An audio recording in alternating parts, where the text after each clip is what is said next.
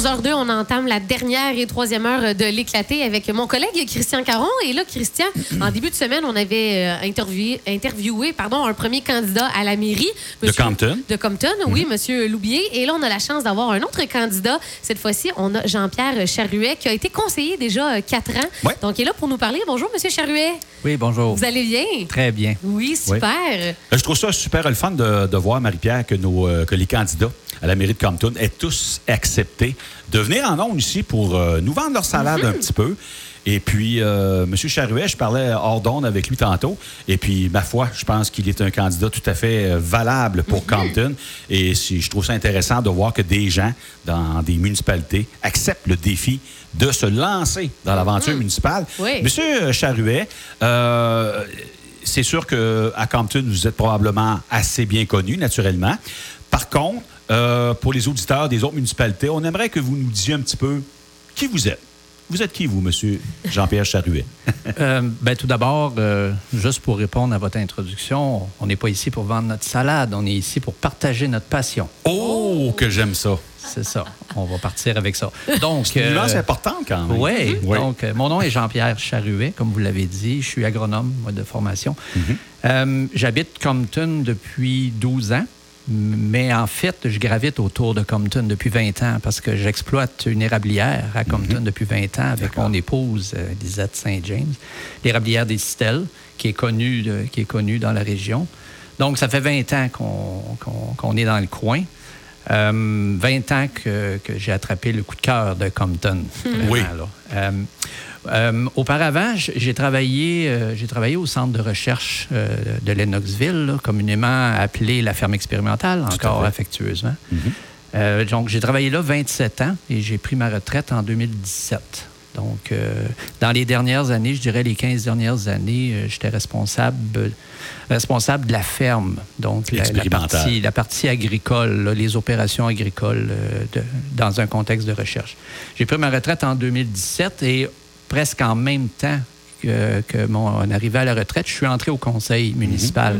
Est-ce qu'il y a des gens qui vous avaient courtisé ou c'est de votre propre chef que vous avez décidé d'aller frapper à la porte? C'est une communauté de citoyens euh, qui voyaient. Bon, euh, moi, j'avais un intérêt pour le marché public et puis j'étais là euh, régulièrement.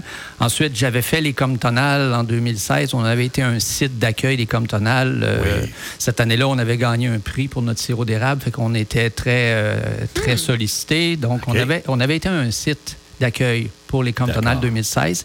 Et bon, suite à cet enchaînement d'événements-là, oui, il y, y a un groupe de citoyens qui m'avait approché puis qui m'avait fait voir que j'ai de l'intérêt pour Compton et la façon dont je me comportais, je serais un bon candidat. Mhm. Et alors, j'ai réfléchi à la, à la situation, puis il y avait, il y avait une conjoncture, l'entrée à la retraite, puis je me disais, ben c'est le temps. c'est- Le c'est timing était bon, comme on dit. Donc, euh, mais j'ai plongé, en fait, en disant, j'ai les compétences, je vais voir si je peux être utile à la communauté. Mhm. Et puis, c'est comme ça que je suis rentré au conseil. D'accord.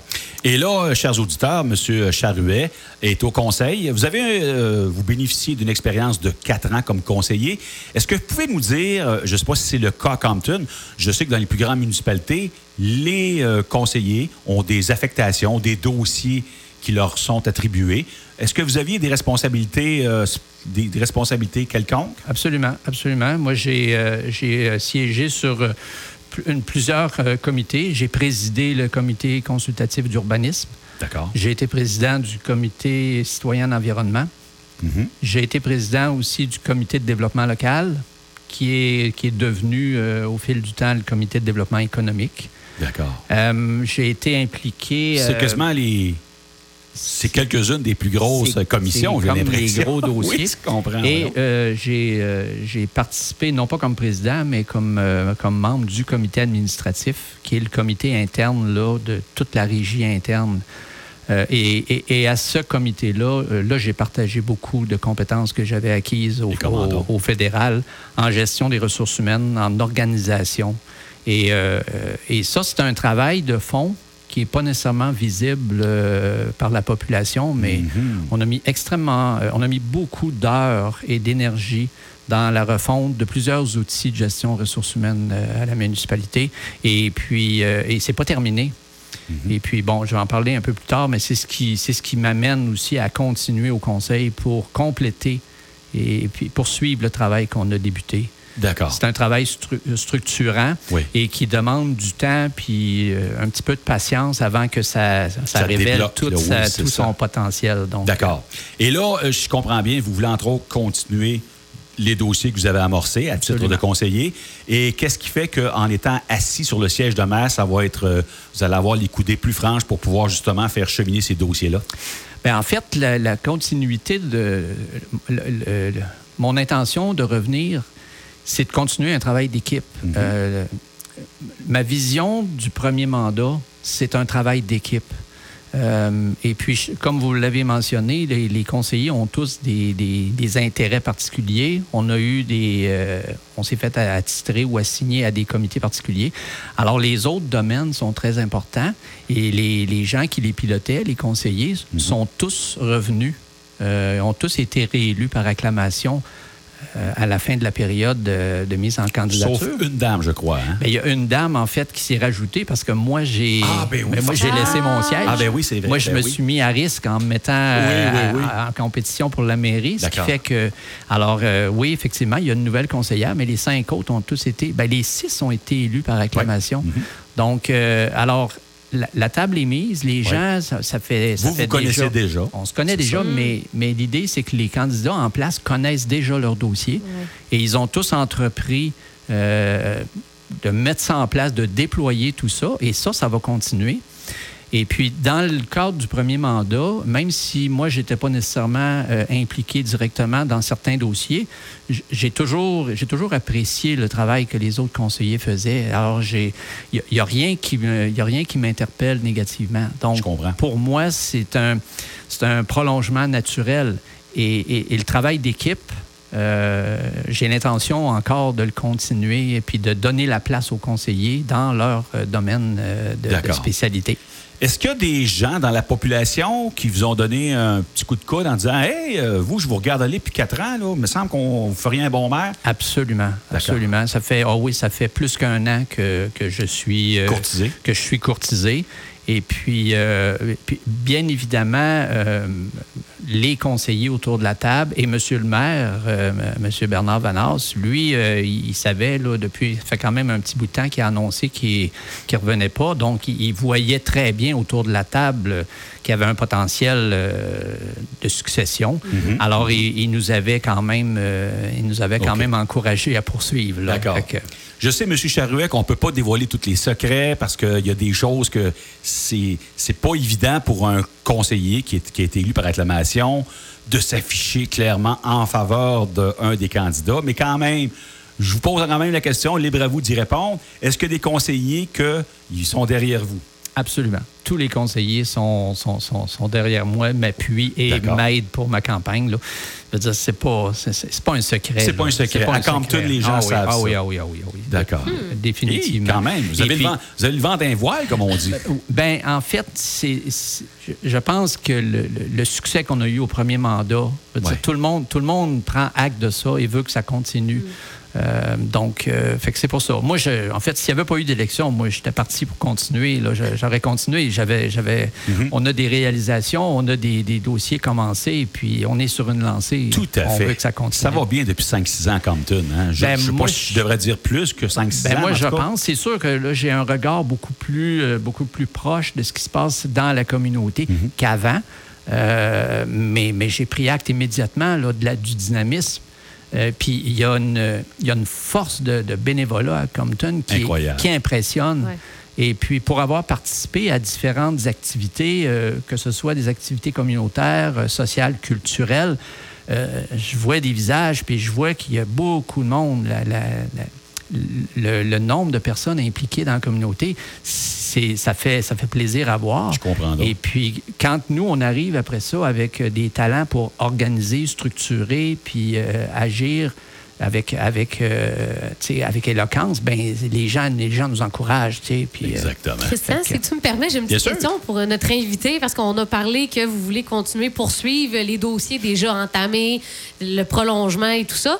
Quels sont les, euh, les dossiers ou les, les choses que vous aimeriez aborder si vous étiez euh, élu comme maire? Est-ce qu'il y a des choses en particulier? Ah, ça, vraiment, j'aimerais ça me, j'aimerais ça plancher sur ce dossier-là ou un autre dossier là, qu'on n'a pas débuté dans le passé. Des dossiers qu'on n'a pas débutés, euh, il n'y en a pas vraiment. On en a parlé, mais, euh, mais à savoir, est-ce qu'on veut concrétiser des plans d'action? Ça, il va y en avoir. Le- premier dossier qui me vient en tête, c'est le dossier environnement. Mhm. Euh, on a commencé, moi, à titre de, à titre de président du comité environnement, euh, on a commencé à travailler sur une politique municipale en matière d'environnement à peu près en 2018, je dirais. Et c'est un travail qui a été fait de réflexion au départ.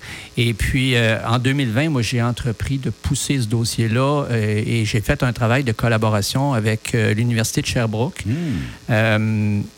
Ça s'appelle le, le- le- le- le Centre universitaire de formation en environnement.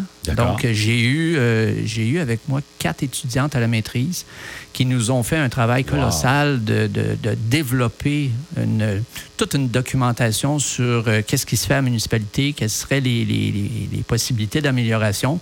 Ils ont monté un questionnaire, on a fait un sondage à la population et on a abouti en 2021 à la première politique municipale en matière d'environnement qu'on a adoptée au Conseil en septembre. Wow. Donc, alors là, maintenant...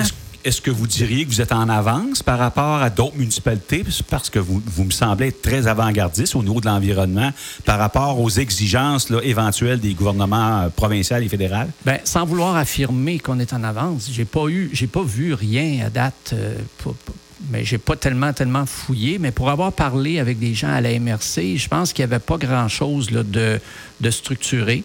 Euh, probablement, oui, qu'on est innovant euh, dans ce domaine-là. Et puis, et partant de cette politique-là, ben là, il y a tout un plan d'action à mettre en branle. Et, et là, bon, ça, c'était c'était mon souhait de dire, bon, là, si je repars comme conseiller, je reprends l'environnement et là, on va bâtir un plan d'action. Donc, D'accord. et là, je vais, le- je, je le ferai, là, évidemment, là, ça serait quelque chose. Mais ça, c'est, bon, pour répondre à votre question, dans les dossiers qui n'existent pas encore, ça, ça fait partie. Oui. Mais cependant, il y a, il y a énormément de dossiers euh, qui sont en cours, qui ne sont pas terminés et qu'on veut vraiment continuer. Là, je pense Par exemple, en- ouais. ben, je pense euh, la, la construction d'un abri pour euh, la réserve de sable pour les, Ah, le- le- oui. pour les chemins d'hiver. là. Oui, oui. Euh, ça, c'est un dossier qui a été commencé en, en 2020. Et puis, bon, c'est, euh, on est impliqué avec le ministère de l'Environnement. Alors, c'est des délais. Ouais. Et puis, euh, mais la démarche est entreprise et on veut mener ce projet-là à terme. Parce qu'il y, y a eu euh, des, euh, des petites irrégularités par rapport à ça, hein, je pense, là, au niveau. Il n'y a, pas eu des déversements dans le sable. Ben, ou des... en, en fait, c'est- comme à bien des places dans les municipalités à travers le Québec. euh, Il n'y a, il y a beaucoup- c'est- il y a pas beaucoup de municipalités qui ont des abris pour leurs tas de sable. Ce qui fait que quand les tas sont, sont- quand les entrepôts de sable sont à ciel ouvert, bon ben là la pluie, la fonte de la neige, Ouais. on, on- on incorpore toujours un peu de sel dans la masse de sable pour pas qu'elle gèle, pour être capable de la manipuler durant l'hiver. Et là, ben, quand ça coule, ben là, il amène, il amène, ça amène du sel dans les eaux de ruissellement. Et bon, il y a eu des mesures de fait, puis effectivement, on dépassait les normes. À partir du moment où ça, ça a été reconnu, le plan d'action a été commencé, les plans et devis sont en route. Là, on attend un certificat d'autorisation pour commencer la construction. D'accord. Le certificat va venir du ministère de l'Environnement en temps et lieu. Parfait. Ça, ce dossier-là va continuer. On a entrepris en 2019 une, une réfection de notre réseau routier rural. Oui. On a fait du drainage euh, Oui. dans plusieurs chemins, les endroits où c'était très abîmé et où ça bougeait beaucoup au printemps. Et ça, ça faisait partie, euh, vous me corrigez, je fais erreur, mais une promesse que le Conseil avait fait, avait fait il y a quelques années, deux, trois ans, à l'effet que, compte tenu que les fermes étaient beaucoup euh, imposées avec l'augmentation des terres agricoles, les producteurs agricoles avaient manifesté le désir de ravoir un peu l'ascenseur sur leur côté en disant OK, euh, vous avez beaucoup d'argent qui rentre la cagnotte, on veut des beaux chemins dans le milieu rural. Exactement. Donc, euh, vous avez bien, euh, bien saisi le- l'enjeu. Et c'était un enjeu, c'était un engagement qu'on avait pris. Et au moment où on l'a pris, on, le- on leur a dit, on a dit à tout le monde, euh, ça se fera pas dans un an, ça. OK? Ouais. Euh, Il y, a une- il y a une limite à la, à- à la quantité de travail qu'on peut faire à travers les opérations réguliires durant un été. Donc, euh, fait qu'on a fait un plan et puis on est allé par priorité. Puis, euh, et, et moi, si je suis au conseil euh, en novembre, c'est sûr que ça va faire partie de, de nos plans. Euh, la, la phase 3, puis on continue, on continue. Et l'important, ce que, ce que je trouvais intéressant, c'est que les travaux qu'on a faits dans les premières années, là, ça fait comme deux printemps qu'on peut voir que l'investissement qu'on a fait, Ça il rapporte. tient le coup. Voilà. Il tient le coup. Les chemins qui se, qui se détérioraient lors du dégel, là, ils tiennent le coup. Donc, euh, fait que je pense que cette approche-là, euh, cette approche-là est gagnante et on va la continuer. Mais évidemment, ça coûte, ça coûte de l'argent. Ouais. C'est certain que ça va prendre des sous. Ouais. Donc, euh, Le temps file. Christian, peut-être Oui. une ou deux dernières questions Oui, pour clore l'entrevue. Oui, je voulais voir un peu de quelle façon vous allez à la rencontre de vos citoyens. Quelle sorte de campagne électorale vous menez présentement? Ben, présentement, là, on, là, on essaie de rassembler nos, nos idées, puis on sort, on sort au public. On commence. Là, j'ai fait une rencontre avec le Progrès en début de semaine, là, aujourd'hui avec cette capsule. Je vais sortir, euh, je vais probablement distribuer là, un feuillet d'information euh, à la population. Et puis, évidemment, par les réseaux sociaux, euh, on va communiquer euh, avec, la, avec la population. Sinon, ben, à travers différentes activités, j'étais au marché lundi dernier. J'ai. Rencontré plusieurs personnes. Et puis, je suis accompagné là, par des gens Pour qui... partager votre passion, comme vous l'avez Pour dit tantôt. partager la Pas pour vendre Toujours, toujours partager. Moi, j'aime toujours ça terminer en posant ma fameuse question. vas-y, Marie-Pierre. Pourquoi on devrait voter pour Oui. Jean-Pierre euh, pour être le maire de Compton? Pourquoi? Ouais. En fait, je l'ai dit en début d'entrevue, le conseil, c'est un travail d'équipe.